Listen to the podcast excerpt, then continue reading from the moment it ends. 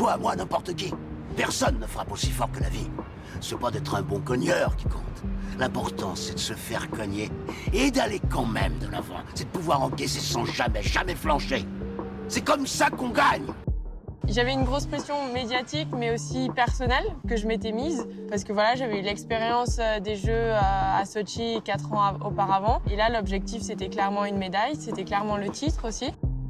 J'étais même en surconfiance en me disant bon bah il peut rien m'arriver de toute manière. Tout ce que j'ai décidé de faire, ça se passe exactement comme je l'ai prévu. Salut, je m'appelle Victor, j'ai 25 ans et je suis passionné de sport. À travers ce podcast, l'épreuve, j'ai voulu donner la parole à des sportifs afin qu'ils puissent nous parler de l'importance du mental pour un sportif de haut niveau. Sur l'épreuve, vous m'entendrez échanger dans chaque épisode avec un sportif qui chaque jour se dépasse pour affronter les épreuves et atteindre les objectifs qu'il se fixe.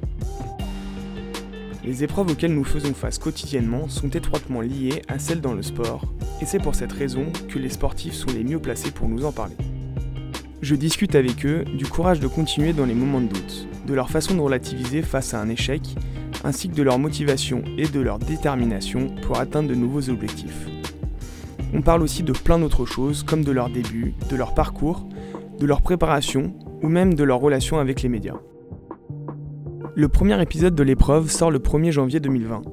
Alors si vous êtes passionné de sport et que vous voulez en apprendre encore plus sur vos idoles et leur façon d'affronter les épreuves, je vous conseille de vous abonner sur l'une des plateformes de podcast.